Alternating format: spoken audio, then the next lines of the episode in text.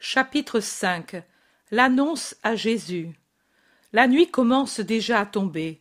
Le serviteur, remontant les bosquets du fleuve, éperonne son cheval, qui fume de sueur, pour lui faire franchir la dénivellation qui existe en ce point, entre le fleuve et le chemin du village.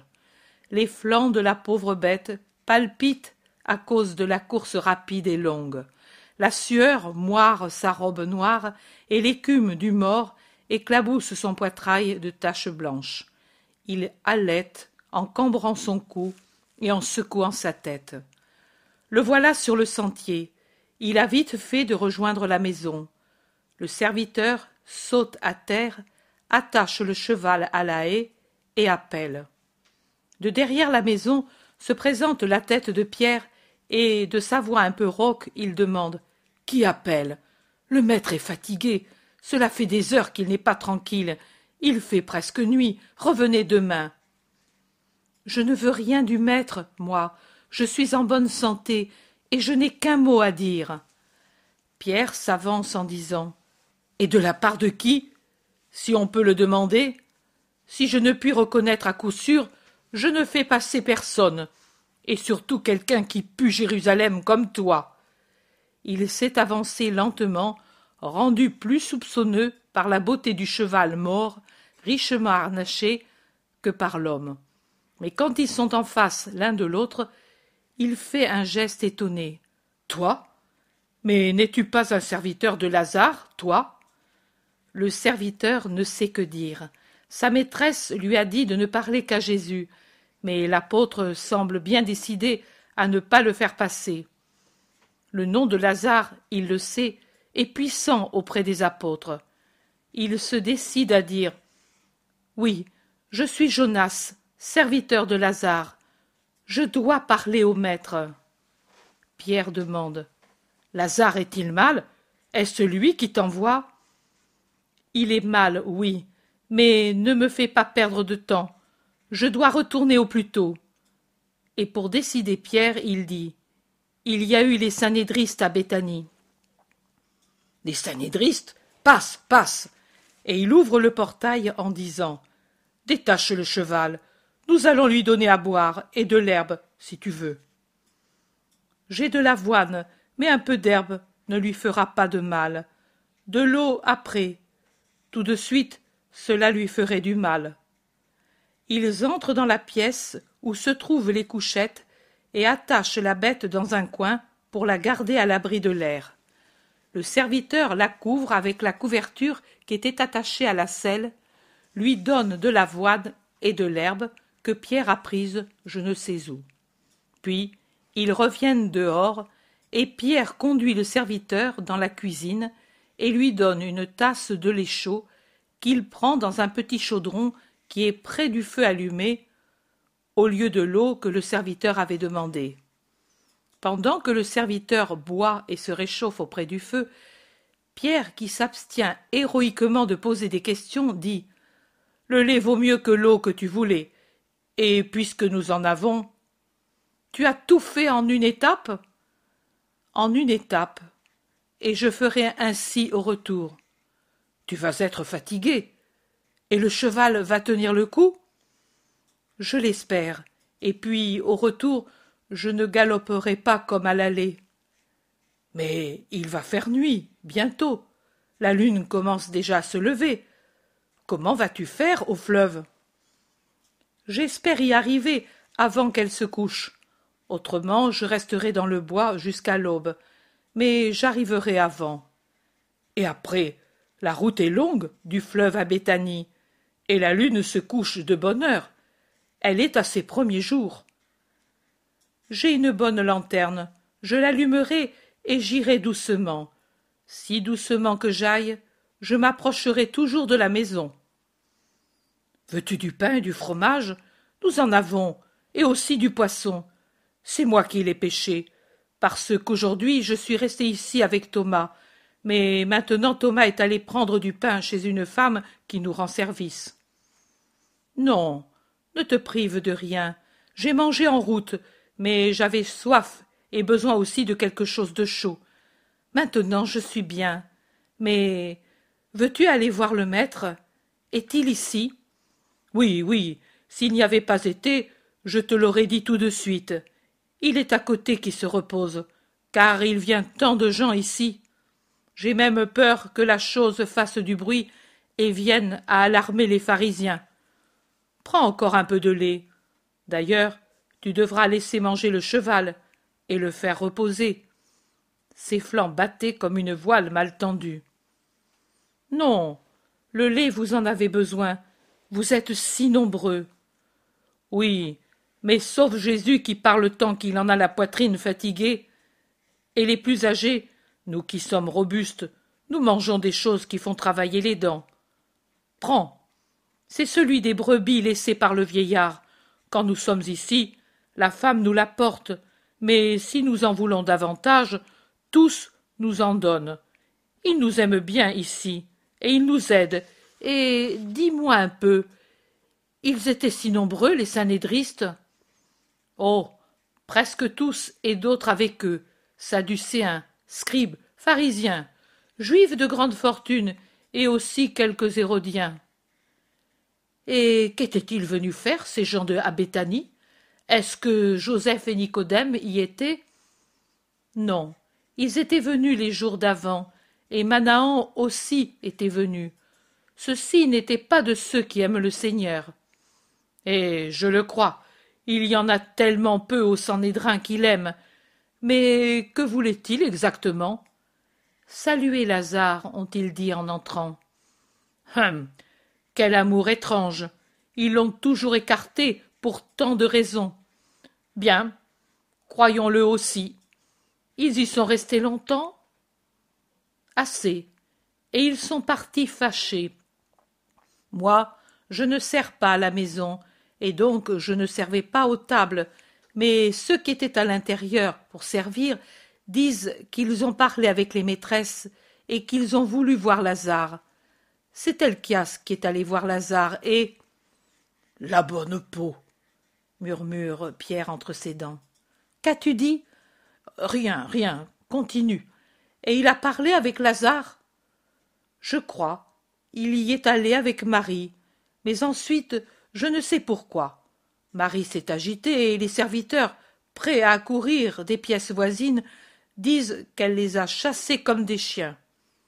Vive elle Ce qu'il faut Et elle t'a envoyé le dire? Ne me fais pas perdre plus de temps, Simon de Jonas. Tu as raison, viens. Il le conduit à une porte, il frappe. Il dit Maître, il y a un serviteur de Lazare, il veut te parler. Entre, dit Jésus. Pierre ouvre la porte, fait entrer le serviteur, ferme et se retire méritoirement près du feu pour mortifier sa curiosité. Jésus est assis sur le bord de sa couchette dans la petite pièce où il y a à peine de la place pour la couchette et la personne qui l'habite. Ce devait être auparavant un abri pour les vivres, car il y a encore des crochets au mur et des planches sur des chevilles. Jésus regarde en souriant le serviteur qui s'est agenouillé, et il le salue. La paix soit avec toi. Puis il ajoute. Quelle nouvelle m'apportes tu? Lève-toi et parle. Le serviteur répond à Jésus. Mes maîtresses m'envoient te dire d'y aller tout de suite, car Lazare est très malade, et le médecin dit qu'il va mourir. Marthe et Marie t'en supplient, et elles m'ont envoyé te dire. Viens, car toi seul peux le guérir. Dis-leur de rester tranquille. Ce n'est pas une maladie mortelle, mais c'est la gloire de Dieu pour que sa puissance soit glorifiée en son Fils. Mais c'est très grave, maître. Sa chair est gangrénée, et il ne se nourrit plus. J'ai éreinté le cheval pour arriver plus tôt. Peu importe, c'est comme je dis. Mais viendras-tu? Je viendrai. Dis-leur que je viendrai, et qu'elles aient foi. Qu'elles aient foi. Une foi absolue. Tu as compris? Va. Paix à toi et à celle qui t'envoie je te répète, qu'elles aient foi. Absolue. Va. Le serviteur salue et se retire. Pierre court à sa rencontre. Tu as eu vite fait de le dire. Je pensais à un long discours. Il le regarde, le regarde. Le désir de savoir transsude par tous les pores de son visage, mais il se retient. Je pars. Veux-tu me donner de l'eau pour le cheval? Après, je partirai. Viens, de l'eau. Nous avons tout un fleuve pour t'en donner, en plus du puits pour nous. Et Pierre, muni d'une lampe, le précède et donne l'eau demandée. Ils font boire le cheval.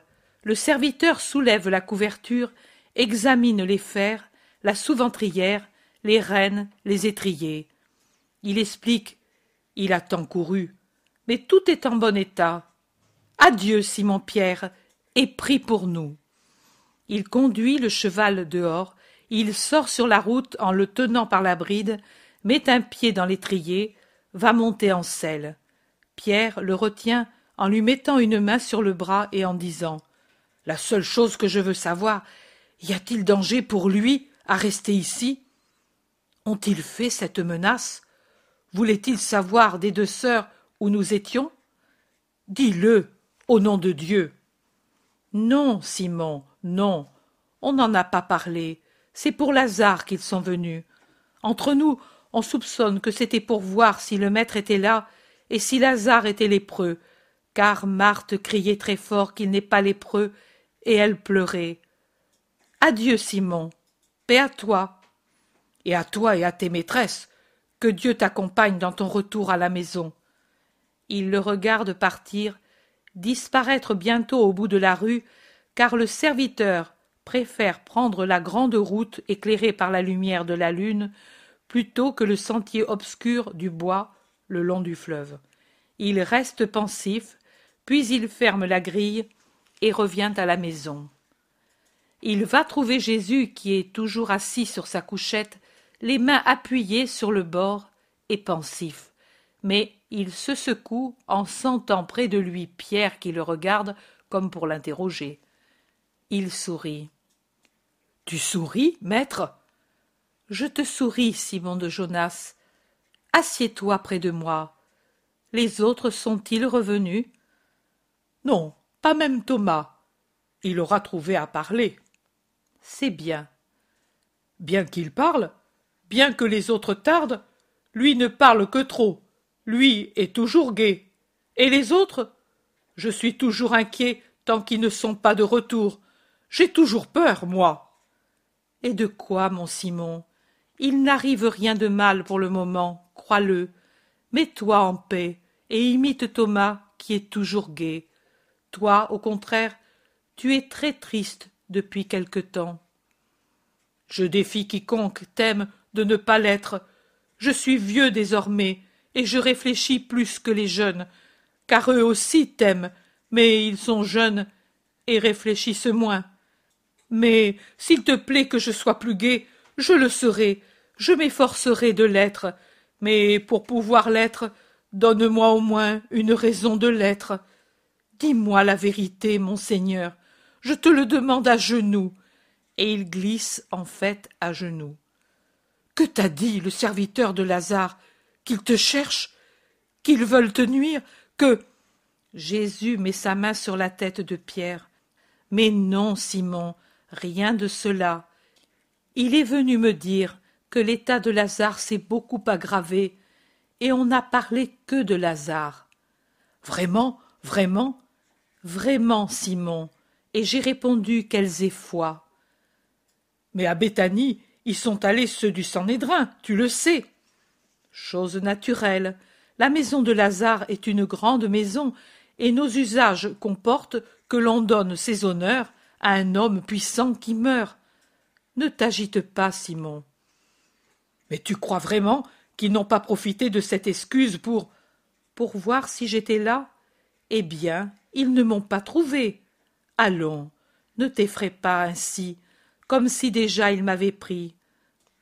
Reviens ici, pauvre Simon, qui ne veut absolument pas se persuader que rien ne peut m'arriver de mal jusqu'au moment décrété par Dieu, et que alors rien ne pourra me défendre du mal. Pierre s'accroche à son cou et lui ferme la bouche en y posant un baiser et en disant Tais-toi, tais-toi, ne me dis pas ces choses, je ne veux pas les entendre. Jésus réussit à se dégager assez pour pouvoir parler, et il murmure. Tu ne veux pas les entendre, et c'est une erreur. Mais je t'excuse. Écoute, Simon, puisque tu étais seul ici, toi et moi seuls, nous devons savoir ce qui est arrivé. Tu m'as compris? Oui, maître, je ne parlerai avec aucun des compagnons. Que de sacrifices, n'est-ce pas, Simon? Sacrifices Lesquels Ici, on est bien. Nous avons le nécessaire. Sacrifice de ne pas questionner, de ne pas parler, de supporter Judas, d'être loin de ton lac, mais Dieu te donnera une compensation pour tout. Oh. Si c'est de cela que tu veux parler. Au lieu du lac, j'ai le fleuve, et je m'en contente. Pour Judas, j'ai toi qui ai une large compensation. Et pour les autres choses, bagatelle, et elles me servent à devenir moins rustre et plus semblable à toi. Comme je suis heureux d'être ici avec toi, dans tes bras, le palais de César ne me paraîtrait pas plus beau que cette maison si je pouvais rester toujours ainsi dans tes bras. Qu'en sais-tu du palais de César? L'as-tu vu peut-être? Non, et je ne le verrai jamais, mais je n'y tiens pas. Pourtant, j'imagine qu'il est grand, beau, rempli de belles choses, et d'ordures, comme Rome tout entière, j'imagine je n'y resterai pas même si on me couvrait d'or. Où? Au palais de César? Ou à Rome? Aux deux endroits, anathème. Mais c'est justement parce qu'ils sont tels qu'il faut les évangéliser. Et que veux-tu faire à Rome? Ce n'est qu'un lupanar, rien à faire là-bas, à moins que tu y viennes. Toi, alors J'y irai. Rome est la capitale du monde. Rome, une fois conquise, c'est le monde qui est conquis. Nous allons à Rome. Tu te proclames roi là-bas. Miséricorde et puissance de Dieu. Cela, c'est un miracle. Pierre s'est levé, et il reste les bras tendus devant Jésus qui sourit et lui répond. J'y irai dans la personne de mes apôtres. Vous me la conquerrez, et je serai avec vous. Mais à côté il y a quelqu'un. Allons, Pierre. Chapitre 6 Aux funérailles de Lazare. La nouvelle de la mort de Lazare doit avoir produit l'effet d'un bâton que l'on remue à l'intérieur d'une ruche. Jérusalem tout entière en parle. Notables, marchands, menus peuples, pauvres gens de la ville, des campagnes voisines, étrangers de passage, mais pas tout à fait ignorants de l'endroit, étrangers qui s'y trouvent pour la première fois et qui demandent quel est celui dont la mort occasionne un tel remue-ménage romains légionnaires employés du temple lévites et prêtres qui se rassemblent et se quittent continuellement en courant çà et là groupe de gens qui en des termes et expressions différents parlent du fait certains louent d'autres pleurent d'autres se sentent plus mendiants qu'à l'ordinaire maintenant que leur bienfaiteur est mort. Quelqu'un gémit. Je n'aurai plus, jamais plus un maître comme lui. Certains énumèrent ses mérites, et d'autres mettent en lumière sa richesse et sa parenté, les fonctions et les charges de son père, la beauté et la richesse de sa mère, et sa naissance royale. D'autres, malheureusement, rappellent aussi des souvenirs familiaux sur lesquels il serait beau de laisser tomber un voile, surtout quand il s'agit d'un mort qui en a souffert. Les nouvelles les plus disparates sur la cause de la mort, sur l'emplacement du tombeau, sur l'absence du Christ de la maison de son grand ami et protecteur, justement en cette circonstance, font parler les petits groupes. Et il y a deux opinions qui prévalent.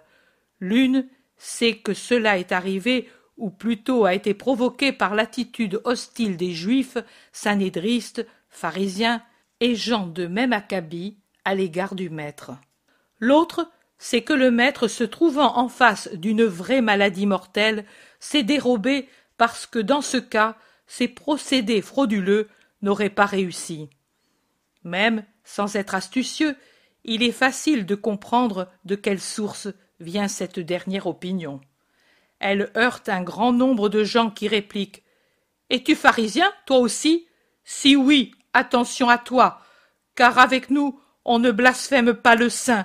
Vipère maudite, engendrée par des hyènes mariées au Léviathan, qui vous paie pour blasphémer le Messie. Prise de bec, insultes, quelques coups de poing aussi, et des invectives mordantes résonnent dans les rues contre les pharisiens couverts de riches manteaux et contre les scribes qui passent avec des airs de Dieu sans daigner regarder la plèbe qui vocifère pour et contre eux, pour et contre le maître, et des accusations. Combien? Quelqu'un dit que Jésus est un faux maître. C'est certainement un de ceux qui ont été achetés avec les deniers de ces serpents qui viennent de passer. Avec leurs deniers? Avec les nôtres, dois-tu dire? C'est pour cela qu'ils nous plument. Mais où est-il que je veux voir si c'est un de ceux qui hier sont venus me parler? Il s'est enfui. Mais vive Dieu Ici, il faut s'unir et agir. Ils sont trop impudents. Autre conversation. Je t'ai entendu et je te connais. Je dirai à qui de droit comment tu parles du tribunal suprême. J'appartiens au Christ, et la bave de démons ne me nuit pas. Dis-le même à Anna et Caïphe, si tu veux, et que cela serve à les rendre plus justes. Et plus loin. C'est moi, moi que tu traites de parjure et de blasphémateur parce que je vais avec le Dieu vivant? C'est toi le parjure et le blasphémateur qui l'offense et le persécute. Je te connais, sais-tu, je t'ai vu et entendu. Espion, vendu, saisissez-vous de lui. Et en attendant, il se met à lui appliquer sur la figure de ces gifles qui font rougir le visage osseux et verdâtre d'un juif. Cornélius, Siméon, regardez, il me bouscule, dit un autre plus loin, en s'adressant à un groupe de sanédristes. Supporte cela pour la foi, et ne te souille pas les lèvres et les mains la veille d'un sabbat, répond un de ceux qui sont appelés, sans même se détourner pour regarder le malheureux sur lequel un groupe de gens du peuple exerce une justice sommaire. Les femmes crient pour rappeler leurs maris, en les suppliant de ne pas se compromettre. Les légionnaires de patrouille font dégager les rues à coups de hampe et menacent de faire des arrestations et de prendre des sanctions. La mort de Lazare, le fait principal, donne l'occasion de passer à des faits secondaires qui défoulent la longue tension des cœurs. Les sanédristes, les anciens, les scribes, les sadducéens, les notables juifs passent indifférents, sournois, comme si toute cette explosion de petite colère, de vengeance personnelle, de nervosité, ne s'enracinait pas en eux. Plus les heures passent, et plus les passions fermentent, et plus les cœurs s'enflamment. Eux disent, écoutez un peu, que le Christ ne peut guérir les malades. Moi, j'étais lépreux, et maintenant je suis en bonne santé. Les connaissez-vous? Je ne suis pas de Jérusalem, mais jamais je ne les ai vus parmi les disciples du Christ depuis deux ans. Eux, fais-moi voir celui du milieu. Ah, le scélérat, c'est lui qui, à la dernière lune, est venu m'offrir de l'argent au nom du Christ, en disant que lui prend des hommes en solde pour s'emparer de la Palestine. Et maintenant il dit Mais pourquoi l'as-tu laissé échapper? Vous avez compris, hein? Quel malandrin Et pour un peu, je me laissais prendre. Il avait raison, mon beau-père. Voilà Joseph l'Ancien avec Jean et Josué. Allons leur demander s'il est vrai que le maître veut rassembler des armées. Ils sont justes et sont au courant. Ils courent en masse vers les trois sanédristes et leur posent la question. Rentrez chez vous, homme. Dans les rues, on pêche et l'on se nuit. Ne vous disputez pas, ne vous alarmez pas. Occupez-vous de vos affaires et de vos familles. N'écoutez pas ceux qui agitent des illusionnés et ne vous laissez pas illusionner. Le maître est un maître et non un guerrier. Vous le connaissez, et il dit ce qu'il pense. Il ne vous aurait pas envoyé d'autres pour vous dire de le suivre comme guerrier, s'il vous avait voulu tel. Ne faites pas de tort à lui, à vous et à votre patrie. Rentrez chez vous, homme, rentrez chez vous.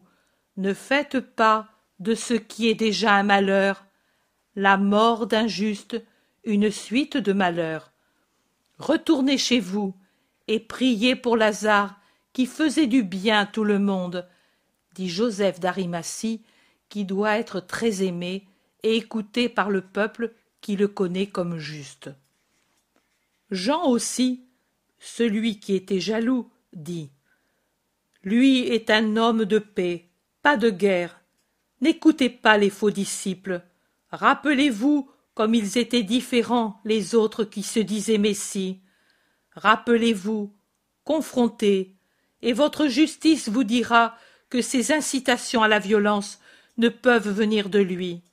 À vos maisons, à vos maisons, auprès de vos femmes qui pleurent et de vos enfants apeurés.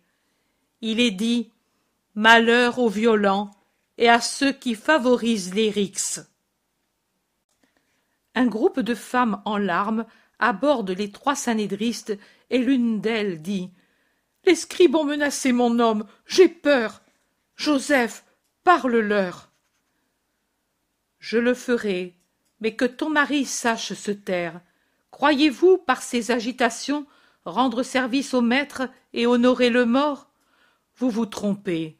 Vous nuisez à l'un et à l'autre, répond Joseph, et il les laisse pour aller à la rencontre de Nicodème qui arrive par une rue, suivi de ses serviteurs.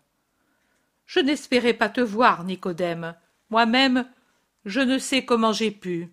Le serviteur de Lazare est venu après le chant du coq me dire le malheur.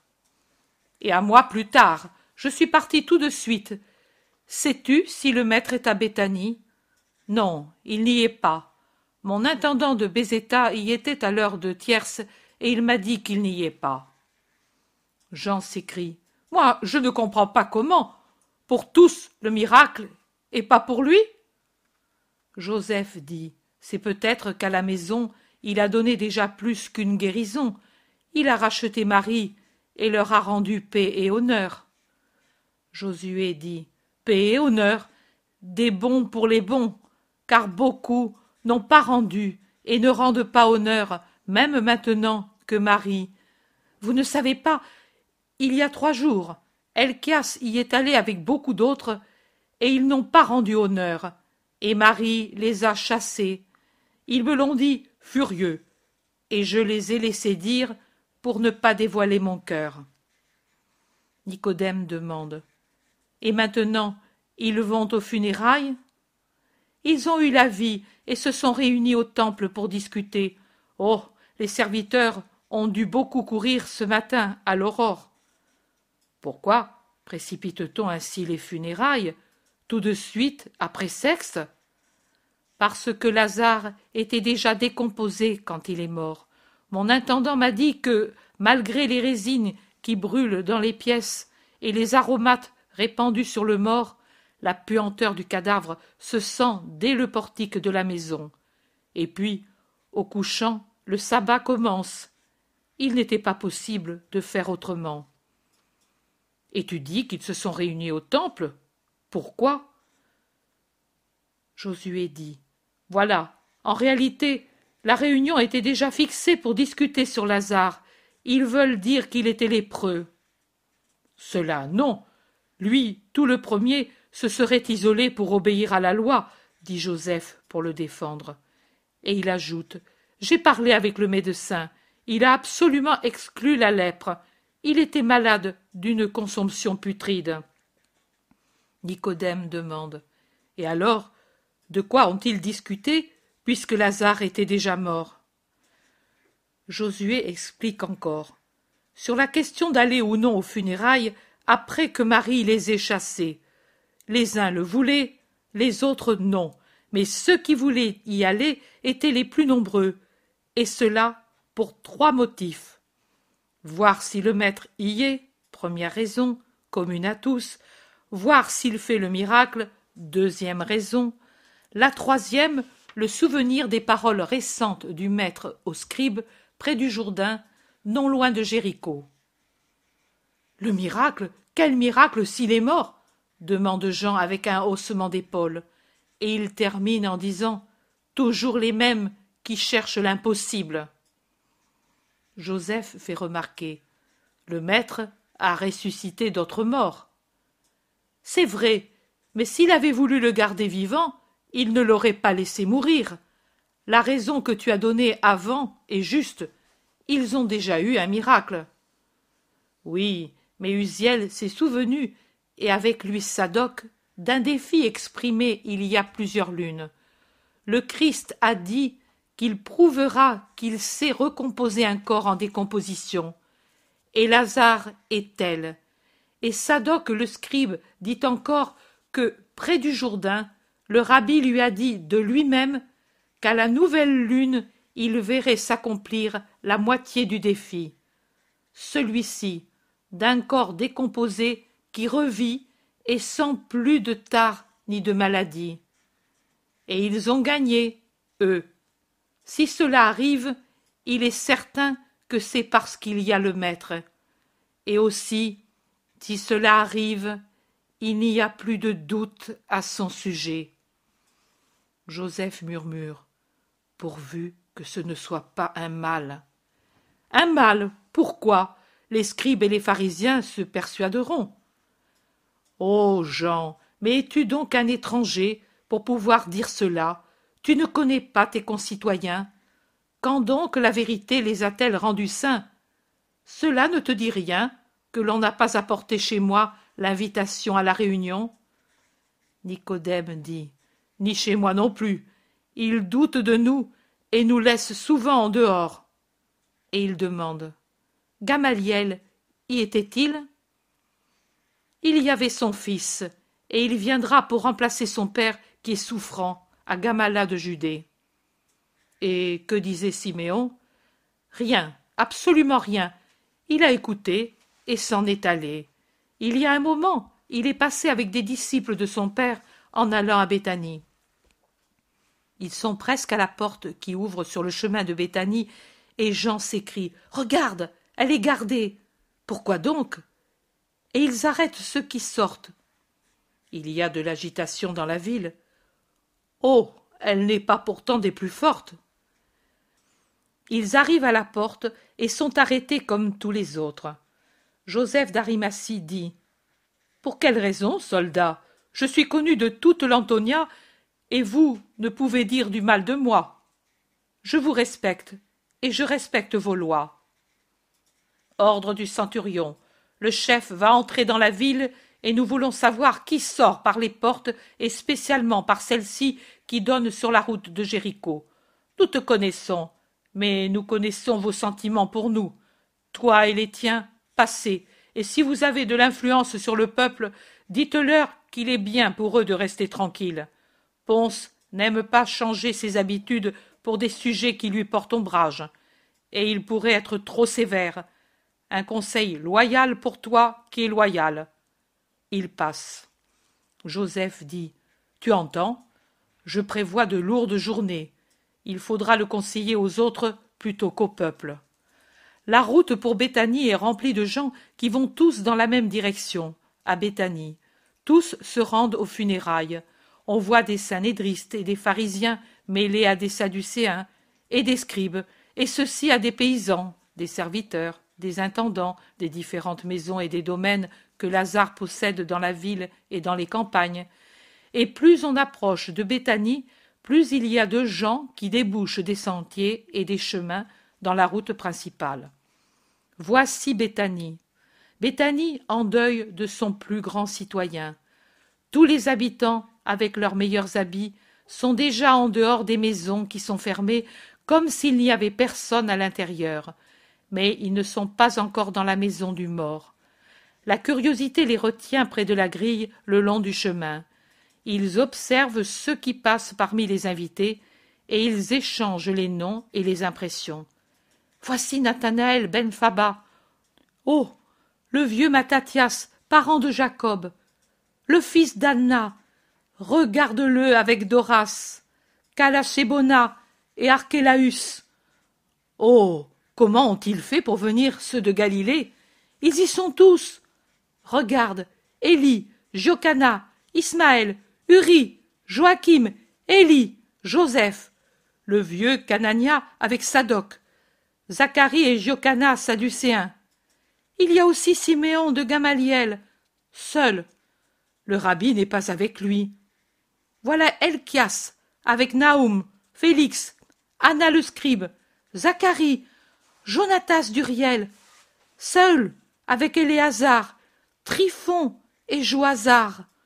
Bons ces derniers. Un autre des fils d'Anna, le plus jeune, il parle avec Simon Camite, Philippe avec Jean l'antipatride, Alexandre, Isaac et Jonas de Babaon, Sadoc, Jude, descendant des Assidéens, le dernier, je crois, de cette classe. Voici les intendants des divers palais. Je ne vois pas les amis fidèles. Que de gens. Vraiment, que de gens, tous importants, une partie avec un visage de circonstance, ou avec sur le visage les marques d'une vraie douleur. Le portail, tout grand ouvert, engloutit tout le monde, et je vois passer tous ceux qu'à diverses reprises j'ai vus bienveillants ou hostiles autour du maître. Tous, sauf Gamaliel et le sanédriste Simon. Et j'en vois d'autres encore que je n'ai jamais vus ou que j'aurais vus sans savoir leur nom dans les discussions autour de Jésus. Ils passent des rabbins avec leurs disciples et des scribes en groupes compacts. Ils passent des juifs dont j'entends énumérer les richesses. Le jardin est plein de gens. Ils vont exprimer leurs condoléances aux sœurs, qui, selon l'usage sans doute, sont assises sous le portique et donc en dehors de la maison, et se répandent ensuite dans le jardin en un continuel bariolage de couleurs et en de continuelles inclinaisons. Marthe et Marie sont bouleversées. Elles se tiennent par la main comme deux fillettes effrayées du vide qui s'est fait dans leur maison, du rien qui emplit leur journée maintenant qu'elles n'ont plus Lazare à soigner. Elles écoutent les paroles des visiteurs, pleurent avec les vrais amis, leurs employés fidèles, s'inclinent devant les synédristes à l'air glacial, imposant, rigide, venu plutôt pour se faire voir que pour honorer le défunt. Elles répondent, lasses de répéter les mêmes choses des centaines de fois à ceux qui les interrogent sur les derniers moments de Lazare. Joseph, Nicodème, les amis les plus sûrs, se mettent à côté d'elles, sobres en paroles, mais manifestant une amitié plus réconfortante que de longs discours. Elchias revient avec les plus intransigeants avec lesquels il a parlé longuement, et il demande Ne pourrions-nous pas voir le mort? Marthe, avec tristesse, se passe la main sur le front et demande Quand donc cela se fait-il en Israël Il est déjà préparé. Et des larmes descendent lentement de ses yeux. Ce n'est pas l'usage, c'est vrai, mais nous le désirerions. Les amis les plus fidèles ont bien le droit de voir une dernière fois l'ami. Même nous, ses sœurs, nous aurions eu ce droit, mais il a été nécessaire de l'embaumer tout de suite, et quand nous sommes revenus dans la chambre de Lazare, nous n'avons plus vu que sa forme enveloppée par les bandelettes. Vous devriez donner des ordres clairs. Ne pouviez-vous pas, ne pourriez-vous pas enlever le suaire de son visage? Oh, il est déjà décomposé, et l'heure des funérailles est arrivée. Joseph intervient. Elchias, il me semble que nous, par excès d'amour, nous leur faisons de la peine. Laissons les sœurs en paix. Siméon, fils de Gamaliel, s'avance, empêchant la réponse d'Elchias. Mon père viendra dès qu'il le pourra. Je le représente. Il appréciait Lazare, et moi de même. Marthe s'incline en répondant Que l'honneur du rabbi pour notre frère soit récompensé par Dieu. Elchias, à cause du fils de Gamaliel, s'écarte sans insister davantage, et il discute avec les autres qui lui font observer. Mais tu ne sens pas la puanteur, tu veux douter. Du reste, nous verrons s'il mure le tombeau. On ne vit pas sans air. Un autre groupe de pharisiens s'approche des sœurs. Ce sont presque tous ceux de Galilée. Marthe, après avoir reçu leurs hommages, ne peut s'empêcher de dire son étonnement de leur présence. Femme, le Sanhédrin siège en des délibérations d'une extrême importance, et c'est pour cela que nous sommes dans la ville, explique Simon de Capharnaüm, et il regarde Marie, dont il se rappelle certainement la conversion, mais il se borne à la regarder. Voici que s'avance Giocana, Doras, fils de Doras et Ismaël, avec Canania et Sadoc, et d'autres que je ne connais pas. Ils parlent, bien avant de parler, par leur visage de vipères. Mais ils attendent que Joseph s'éloigne avec Nicodème pour parler à trois juifs pour pouvoir blesser. C'est le vieux Canania qui, de sa voix éraillée de vieillard croulant, commence l'attaque. Qu'en dis-tu, Marie? Votre maître est le seul absent des nombreux amis de ton frère. Singulière amitié, tant d'amour, tant que Lazare se portait bien, et de l'indifférence quand c'était le moment de l'aimer. Tous sont des miracles de lui. Mais ici il n'y a pas de miracle. Qu'en dis-tu, femme, de pareilles choses Il t'a trompé beaucoup, beaucoup, le beau rabbi galiléen. Hé hé Ne disais-tu pas qu'il t'avait dit d'espérer au-delà de ce que l'on peut espérer? Tu n'as donc pas espéré, ou bien il ne sert à rien d'espérer en lui. Tu espérais dans la vie, as-tu dit? C'est vrai, lui se dit la vie, hé hé, mais là-dedans se trouve ton frère mort, et là-bas est déjà ouverte la bouche du tombeau. Et pas de rabbi, hé hé. Doras dit avec un sourire. Lui s'est donné la mort, pas la vie. Marthe incline son visage dans ses mains et pleure. C'est bien la réalité. Son espérance est bien déçue. Le rabbi n'est pas là. Il n'est même pas venu les réconforter. Et pourtant, il aurait pu être là maintenant. Marthe pleure. Elle ne sait plus que pleurer. Marie aussi pleure. Elle aussi est en face de la réalité. Elle a cru, elle a espéré au-delà de ce qui est croyable. Mais rien n'est arrivé, et déjà les serviteurs enlève la pierre de l'entrée du tombeau, car le soleil commence à descendre, et le soleil descend vite en hiver, et c'est vendredi, et tout doit être fait à temps, de façon que les hôtes ne doivent pas transgresser les lois du sabbat qui va bientôt commencer. Elle a tant espéré, toujours trop espéré, elle a consumé ses puissances dans cette espérance, et elle est déçue. Canania insiste. Tu ne me réponds pas. Es-tu convaincu à présent que lui est un imposteur qui vous a exploité et méprisé? Pauvre femme Et il hoche la tête parmi ses comparses qui l'imitent en disant eux aussi Pauvre femme Maximin s'approche. C'est l'heure. Donnez l'ordre. C'est à vous de le faire. Marthe s'écroule on la secourt et on l'emporte à bras au milieu des cris des serviteurs qui comprennent que l'heure est venue de la descente dans le tombeau et qui entonnent les lamentations. Marie se tord convulsivement les mains. Elle supplie. Encore un peu, encore un peu.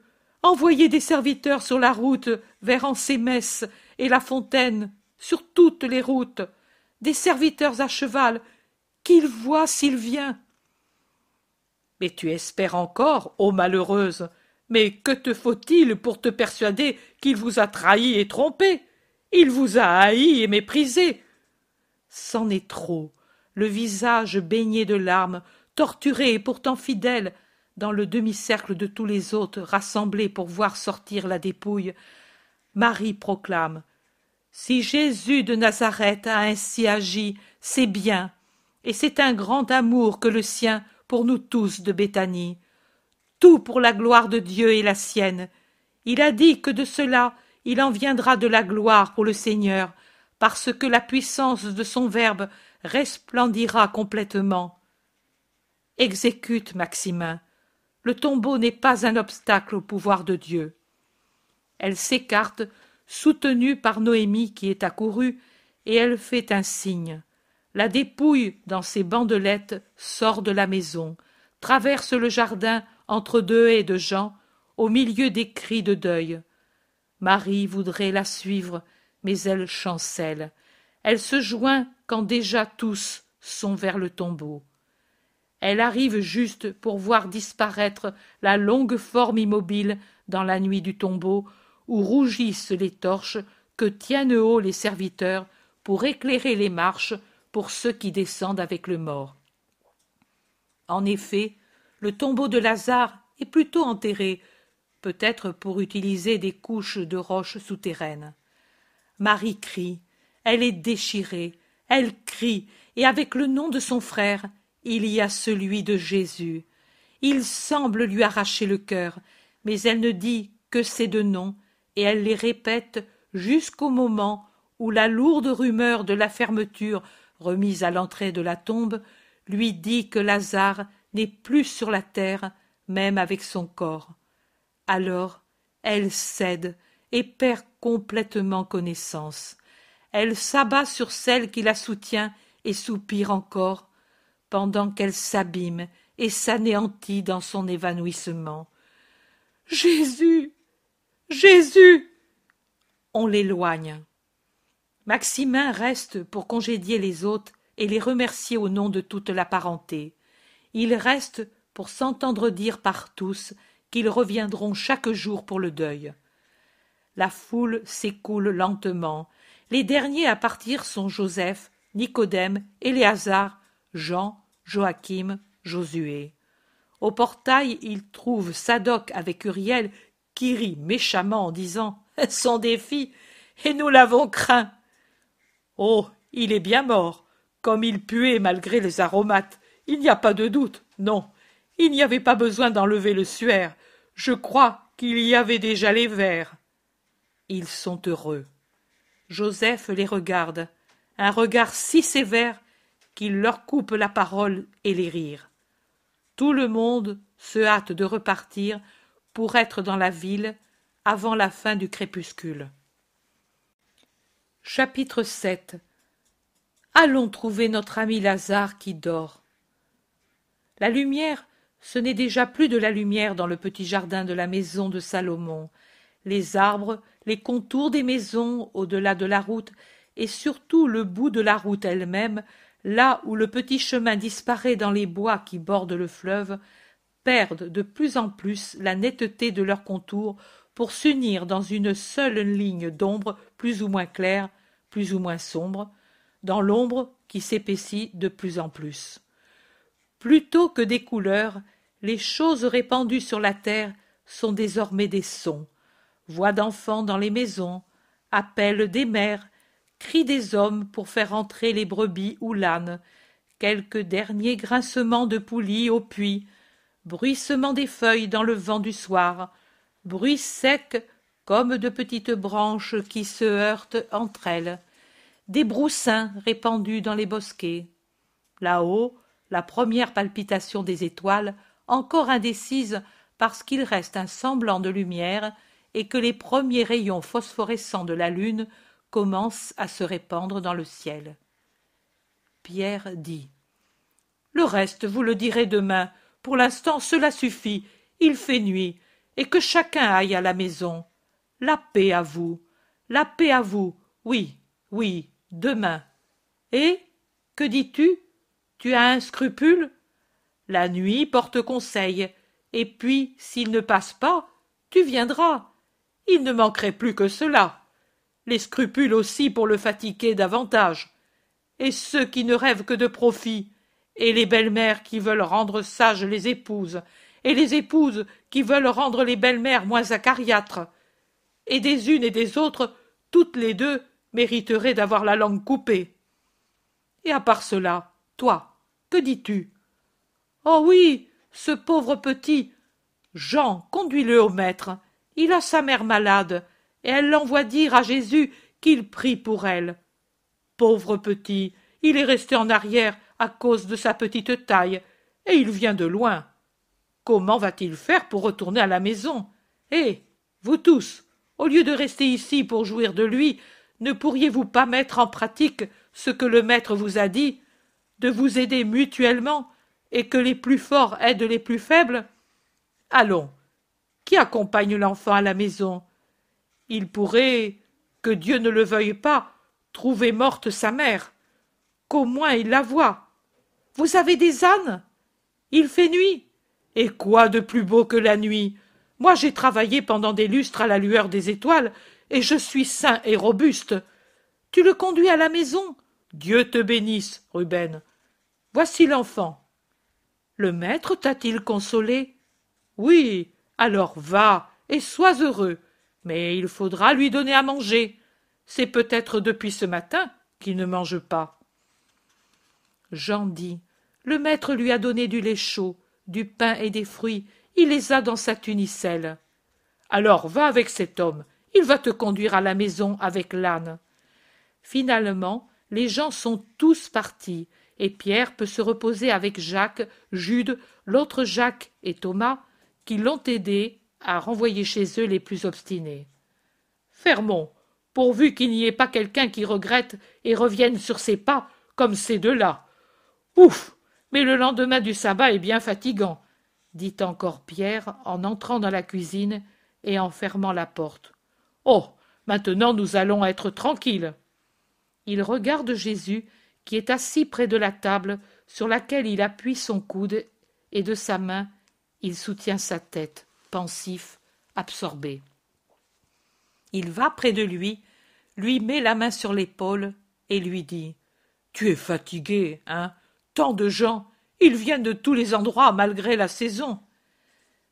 Il semble avoir peur de nous perdre bientôt, remarque André, qui est en train d'éventrer des poissons. Les autres aussi s'emploient à faire du feu et à le préparer pour griller les poissons ou à remuer des chicorées dans un chaudron qui bout. Leurs ombres se projettent sur les murs sombres, éclairés plutôt par le feu que par la lampe. Pierre cherche une tasse pour donner du lait à Jésus qui semble très fatigué, mais il ne trouve pas le lait et en demande aux autres la raison. Barthélemy explique. C'est l'enfant qui a bu le dernier lait que nous avions le reste a été donné à ce vieux mendiant et à la femme du mari infirme. Et le maître est resté sans rien. Vous ne deviez pas tout donner. C'est lui qui l'a voulu. Pierre, mécontent, dit Oh, lui veut toujours ainsi, mais on ne doit pas le laisser faire. Lui donne ses vêtements, lui donne son lait, il se donne lui-même et se consume. Du calme, Pierre, il vaut mieux donner que recevoir dit Jésus tranquillement en sortant de son abstraction. Oui, et tu donnes, tu donnes et tu te consumes, et plus tu te fais voir disposé à toutes les générosités, et plus les hommes en profitent. Et tout en parlant, avec des feuilles rêches qui dégagent une odeur mélangée d'amandes amères et de chrysanthèmes, il frotte la table, la rend bien nette pour y déposer le pain, l'eau, et il met une coupe devant Jésus. Jésus se verse tout de suite à boire comme s'il avait grand soif. Pierre met une autre coupe de l'autre côté de la table, près d'un plat qui contient des olives et des tiges de fenouil sauvage. Il ajoute le plateau de chicorée que Philippe a déjà assaisonné, et avec ses compagnons, il apporte des tabourets très primitifs pour les ajouter aux quatre sièges qui sont dans la cuisine, qui ne suffisent pas pour treize personnes. André qui a surveillé la cuisson du poisson grillé sur la braise, met le poisson sur un autre plat et va vers la table avec d'autres pains. Jean enlève la lampe de l'endroit où elle était et la place au milieu de la table. Jésus se lève alors que tous s'approchent de la table pour le souper, et il prie à haute voix pour offrir le pain, et puis il bénit la table. Il s'assoit, imité par les autres, et distribue le pain et les poissons, ou plutôt il dépose les poissons sur les tranches épaisses et larges de pain, en partie frais, en partie rassis, que chacun a placé devant soi. Puis les apôtres se servent de la chicorée avec la grande fourchette de bois qui sert à la piquer. Même pour les légumes, le pain sert de plat. Seul Jésus a devant lui un plat de métal, large et en assez mauvais état, et il s'en sert pour partager le poisson, en donnant tantôt à l'un, tantôt à l'autre, un excellent morceau. On dirait un père parmi ses enfants, toujours père, même si Nathanaël, Simon le Zélote et Philippe semblent un père pour lui, tandis que Matthieu et Pierre peuvent paraître ses frères aînés. Il mange et parle des événements du jour. Jean rit de bon cœur à cause de l'indignation de Pierre pour ce berger des monts de Galaad qui prétendait que Jésus aille là-haut où était son troupeau pour le bénir et lui faire gagner beaucoup d'argent pour faire une dot à sa fille. Il n'y a pas de quoi rire. Tant qu'il a dit J'ai des brebis malades, et si elles meurent, je suis ruiné, j'ai eu pitié de lui. C'est comme si, pour nous pêcheurs, la barque devenait vermoulue. On ne peut pêcher ni manger, et tout le monde a le droit de manger. Mais quand il a dit Et je les veux saines, car je veux devenir riche et étonner le village avec la dot que je ferai à Esther et la maison que je me construirai, alors je suis devenu mauvais. Je lui ai dit Et c'est pour cela que tu as fait une si longue route? Tu ne penses qu'à la dot et à la richesse et à tes brebis? Tu n'as pas une âme? Il m'a répondu. Pour elle, j'ai le temps. Pour l'instant, je me préoccupe davantage des brebis et des noces, car c'est un bon parti pour Esther, et elle commence à vieillir. Alors voilà, si ce n'était que je me rappelais que Jésus dit que l'on doit être miséricordieux avec tout le monde, il était frais. Je lui ai parlé vraiment entre Tramontane et Sirocco. Jacques de Zébédée dit Et il semblait que tu n'allais plus en finir. Tu ne prenais pas le temps de souffler. Les veines de ton cou s'étaient gonflées et tendues comme deux baguettes. Le berger était parti depuis un bon moment, et toi tu continuais de prêcher. Heureusement que tu dis que tu ne sais pas parler aux gens, ajoute Thomas, et il l'embrasse en disant Pauvre Simon, quelle grosse colère tu as prise. Mais n'avais-je pas raison, peut-être Qu'est-il le maître, le faiseur de fortune, de tous les sceaux d'Israël, le paranymphe des mariages d'autrui, peut-être? Mathieu Débonnaire plaisante. Ne te fâche pas, Simon. Le poisson va te faire mal si tu le manges avec ce poison. Tu as raison. Je sens en tout la saveur qu'ont les banquets dans les maisons des pharisiens quand je mange mon pain avec crainte et la viande avec colère. Tout le monde rit, Jésus sourit et se tait. Ils sont à la fin du repas, repus de nourriture et contents de la chaleur. Ils restent un peu somnolents autour de la table. Ils parlent moins aussi. Quelques-uns sommeillent. Thomas s'amuse à dessiner avec son couteau une branche fleurie sur le bois de la table. Ils sont réveillés par la voix de Jésus qui, desserrant les bras qu'il tenait croisés sur le bord de la table, et présentant les mains comme fait le prêtre quand il dit Dominus vobiscum, dit Et pourtant il faut partir. Pierre demande Où, maître? Chez l'homme aux brebis? Non, Simon, chez Lazare. Nous retournons en Judée. Pierre s'écrie Maître, rappelle-toi que les Juifs te haïssent. Jacques d'Alphée dit Il voulait te lapider, il n'y a pas si longtemps. Matthieu s'écrie Mais, maître, c'est une imprudence. L'Iscariote demande Tu ne te soucies pas de nous? Le Thaddée dit Ô mon maître et frère, je t'en conjure, au nom de ta mère, et au nom aussi de la divinité qui est en toi, ne permets pas que les satans mettent la main sur ta personne pour étouffer ta parole. Tu es seul, trop seul, contre tout un monde qui te hait et qui sur la terre est puissant. Maître, protège ta vie. Qu'adviendrait-il de nous, de tous, si nous ne t'avions plus? Jean, bouleversé, le regarde avec les yeux dilatés d'un enfant effrayé et affligé. Pierre, après sa première exclamation, s'est tourné pour parler avec animation avec les plus âgés et avec Thomas et Jacques de Zébédée.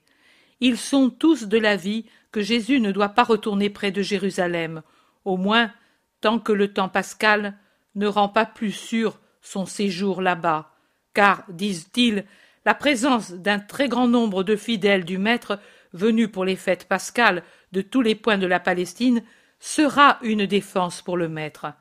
Personne de ceux qui le haïssent n'osera le toucher quand tout un peuple sera serré affectueusement autour de lui. Et ils le lui disent, avec angoisse, le lui imposant presque. L'amour les fait parler. Jésus dit Paix, paix, la journée n'est-elle pas peut-être de douze heures? Si quelqu'un marche de jour, il ne trébuche pas, car il voit la lumière de ce monde. Mais s'il marche de nuit, il trébuche, car il n'y voit pas. Je sais ce que je me fais, car j'ai la lumière en moi. Vous, laissez-vous guider par celui qui voit. Et puis, sachez que tant que ce n'est pas l'heure des ténèbres, rien de ténébreux ne pourra arriver. Quand ensuite ce sera cette heure, aucun éloignement, ni aucune force, même pas les armées de César, ne pourront me sauver des Juifs, car ce qui est écrit doit arriver, et les forces du mal travaillent déjà en secret pour accomplir leur œuvre. Laissez-moi donc faire, et faire du bien, tant que je suis libre de le faire. L'heure viendra où je ne pourrai remuer un doigt, ni dire une parole pour opérer le miracle. Le monde sera vide de ma force, heure redoutable de châtiment pour l'homme. Pas pour moi, pour l'homme qui n'aura pas voulu m'aimer. Heure qui se répétera par la volonté de l'homme qui aura repoussé la divinité jusqu'à faire de lui-même un sans-dieu, un disciple de Satan et de son fils maudit. Heure qui viendra quand se rapproche la fin de ce monde. La non-foi, devenue maîtresse souveraine, rendra nulle ma puissance de miracle. Ce n'est pas que je puisse la perdre, mais c'est que le miracle ne peut être accordé là où il n'y a pas de foi, ni de désir de l'obtenir, là où on ferait du miracle un objet de mépris et un instrument au service du mal, en se servant du bien obtenu pour faire un plus grand mal. Maintenant, je puis encore faire le miracle, et le faire pour donner gloire à Dieu. Allons donc chez notre ami Lazare qui dort. Allons l'éveiller de ce sommeil, afin qu'il soit frais et dispos pour servir son maître. Mais s'il dort, c'est bien. Il va finir de guérir. Le sommeil est déjà un remède. Pourquoi l'éveiller? lui fait-on remarquer. Lazare est mort. J'ai attendu qu'il soit mort pour aller là-bas, pas à cause de ses sœurs ni de lui, mais à cause de vous, pour que vous croyiez, pour que votre foi grandisse. Allons chez Lazare. Bon, allons-y, nous mourrons, comme il est mort et comme tu veux mourir, dit Thomas en fataliste résigné. Thomas, Thomas, et vous tous qui intérieurement critiquez, grommelez, sachez que celui qui veut me suivre doit avoir pour sa vie le même souci qu'à l'oiseau pour la nuée qui passe, la laisser passer comme le vent l'entraîne. Le vent, c'est la volonté de Dieu qui peut vous donner où vous enlevez la vie comme il lui plaît, sans que vous ayez à vous en plaindre.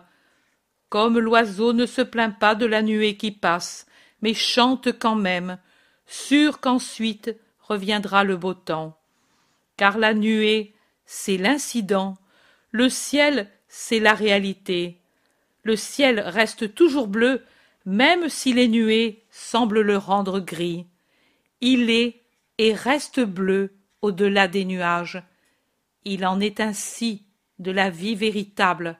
Elle est et demeure, même si tombe la vie humaine. Celui qui veut me suivre ne doit pas connaître l'angoisse de la vie, ni la peur pour sa vie. Je vous montrerai comment on conquiert le ciel. Mais comment pourrez-vous m'imiter si vous avez peur de venir en Judée, vous à qui il ne sera rien fait de mal présentement? Avez-vous peur de vous montrer avec moi? Vous êtes libre de m'abandonner. Mais si vous voulez rester, vous devez apprendre à défier le monde avec ses critiques, ses embûches, ses moqueries, ses tourments, pour conquérir mon royaume. Allons donc tirer de la mort Lazare qui dort depuis deux jours au tombeau, puisqu'il est mort le soir qu'est venu ici le serviteur de Béthanie. Demain, à l'heure de sexte, quand j'aurai congédié ceux qui attendent demain pour avoir de moi un réconfort et une récompense pour leur foi, nous partirons d'ici et passerons le fleuve. Nous passerons la nuit dans la maison de Nick, puis, à l'aurore, nous partirons pour Béthanie, en prenant la route qui passe par Ansémès. Nous serons à Béthanie avant sexte. Il y aura beaucoup de gens et les cœurs seront ébranlés. J'en ai fait la promesse, et je la tiendrai. À qui, Seigneur? demande Jacques d'Alphée, presque craintif. À ceux qui me haïssent et à ceux qui m'aiment, aux deux d'une manière absolue.